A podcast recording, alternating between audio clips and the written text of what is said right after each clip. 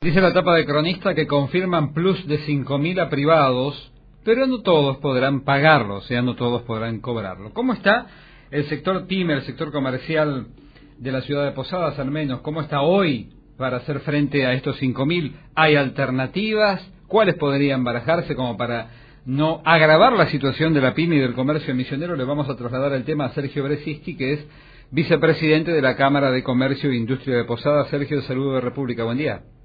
Hola, buen día, ¿cómo están ustedes? Bien, bien, bien.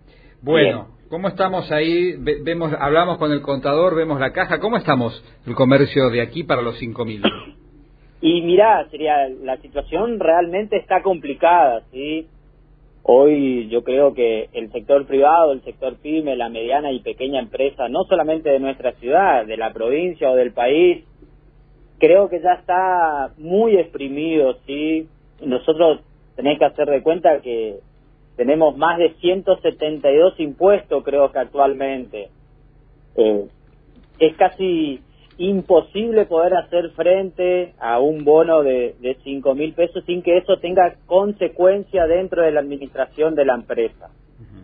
También es cierto que no podemos negar la situación del país, pero creo que el sector privado o la, o la pequeña y mediana empresa no se puede estar haciendo cargo constantemente de por ahí las malas decisiones económicas que se tomen dentro de la economía del país.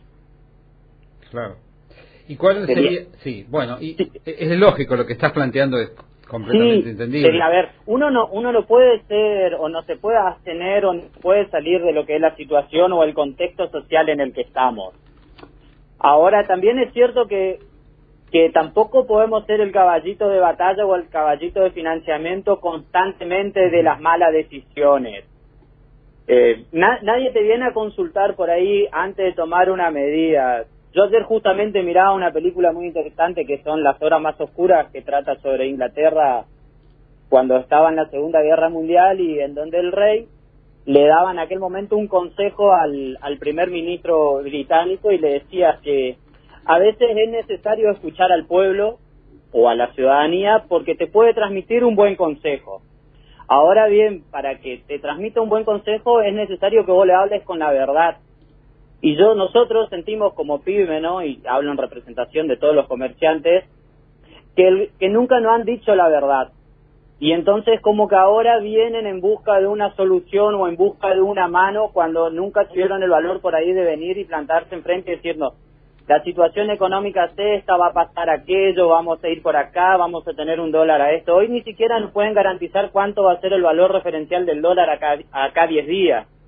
Entonces nosotros no sabemos ni siquiera cómo empezar a transmitir, a ver, o cómo manejar el tema de la, de la inflación de costos que tenemos, porque cuando hoy, por ejemplo, se va a leer o se leyó el jueves de que la inflación de agosto es 4, algo, etcétera, etcétera, se tiene que tener en cuenta que eso es solamente la, inflación de los productos que nosotros eh, revendemos.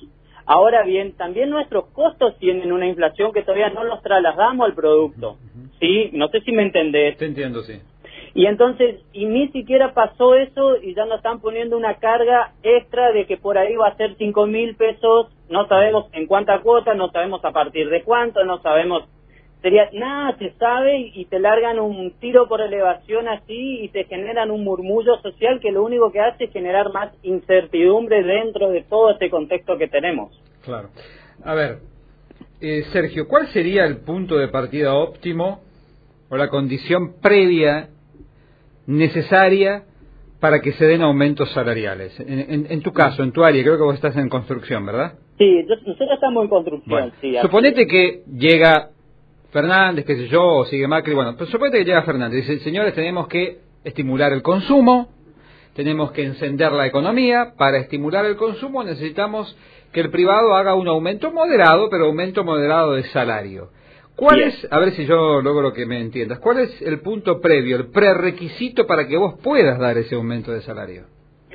Mira, desde mi óptica, yo lo que yo quiero es que, sería también que todo sea más previsible en Argentina, ¿sí? A ver, siempre es bueno cuando uno habla tomar ejemplo a qué uno se refiere. Yo me recuerdo bien el domingo ese cuando votamos en Las Paso, ¿no? Que no se decía cuál a quién ganaba, a quién perdía hasta las 10, 10 y cuarto de la noche, creo que vieron el 47.30. Y cuando dieron ese valor en la, en la tele, automáticamente uno empieza a chatear con los amigos, sigue el, tema político y dice, uy, mañana se dispara el dólar, mañana se dispara el dólar, ¿sí? Todos sabíamos un domingo a la noche, gente de a pie, como lo definimos nosotros, que eso iba a suceder. Yo como, como argentino, como laburante, sí, como parte de una empresa familiar que viene apostando hace más de 40 años a este país y que no nos importa la bandera política, lo que demandaba es que el lunes, mientras me lavaba la cara a las 6 de la mañana para iniciar mis actividades, que alguien por cadena nacional, el presidente, el presidente del Banco Nación, el presidente del Banco Central, el, el ministro de Economía, hagan un discurso en el cual diga gente sería ayer tuvimos un resultado adverso, pasó esto, esto y aquello, vamos a poner todas las herramientas disponibles dentro del sistema económico para contener el dólar. Sin embargo, pasó lo contrario. Llamaron a silencio, dejaron que el dólar se vaya a 60 y moneda, automáticamente mi stock o lo que yo creía que era bueno hasta ese viernes que trabajamos, se transformó en malo porque me, me empobrecí un 20%, apostando al país y no podía reponer lo que yo había vendido. Entonces, dentro de ese sistema de juego, lo primero que yo puedo, quiero que me... Lo que yo creía que era bueno hasta ese viernes que trabajamos, se transformó en malo porque me, me empobrecí un 20% apostando al país y no podía reponer lo que yo había vendido. Entonces, dentro de ese sistema de juego, lo primero que yo puedo, quiero que me digan es, es generar un caos social y no se están dando cuenta de eso. También, y yo reconozco de corazón, sería como que duele mucho saber que tenés un 33% de personas que nosotros las llamamos pobres, pero que por ahí hay que entenderla que están por fuera del sistema productivo. O sea, uno de cada tres personas están por fuera del sistema productivo que le, que le puedan garantizar por ahí un nivel de vida satisfactorio. Es difícil, sería pretender que esa sería ver, es feo ir a, votar con hambre, ¿sí? el 33% de la población o que está eligiendo un presidente va a votar con hambre, sería. Y es como que no nos damos cuenta de eso y hoy pedimos un bono de 5 mil, pero que si ese bono de 5 mil lo llevamos a un dólar 80, es como que es nada de vuelta. Entonces es como que siento que cada uno, desde el sector que le toque, está diciendo cualquier cosa porque estamos en elecciones o está tomando cualquier medida porque estamos en elecciones. Del otro lado del frente, que parece que van a hacer lo que van a ganar, te salen con una reforma y con un nuevo pacto social. Sería, ¿qué es un pacto social si no es una reforma de la Constitución? Porque las normas que nos rigen, para que yo esté hablando con vos por teléfono, para que yo salga y transite libremente y todo lo más, es una constitución nacional y si vamos a tener un nuevo pacto social es una reforma a la constitución. Entonces, también cierto que del lado que está por llegar tampoco te están diciendo toda la verdad. Bueno, Sergio, te agradezco. Creo que hice demasiado catarsis, pero... No, no, dale, para eso estamos. claro, pero es imposible centrarse únicamente en un bono de cinco mil, porque si no te digo sí puedo, no, no puedo, y le llamás, qué sé yo, a 100 empresarios o a 10, por darte un ejemplo, y, y sacás un promedio de si el 40 está en condiciones, el 60 no. Pero por ahí hay que ponerle todo eso en el contexto, porque si no parecemos que unos somos malos, los otros somos buenos, unos quieren dar y los otros no. Y la realidad es que está como que muy embarrado todo. Creo que llegó la hora de sentarse y hablar entre todos y decir, flaco, sería, algo está pasando que estamos haciendo tan mal las cosas desde la dirigencia política, estoy hablando. Bien.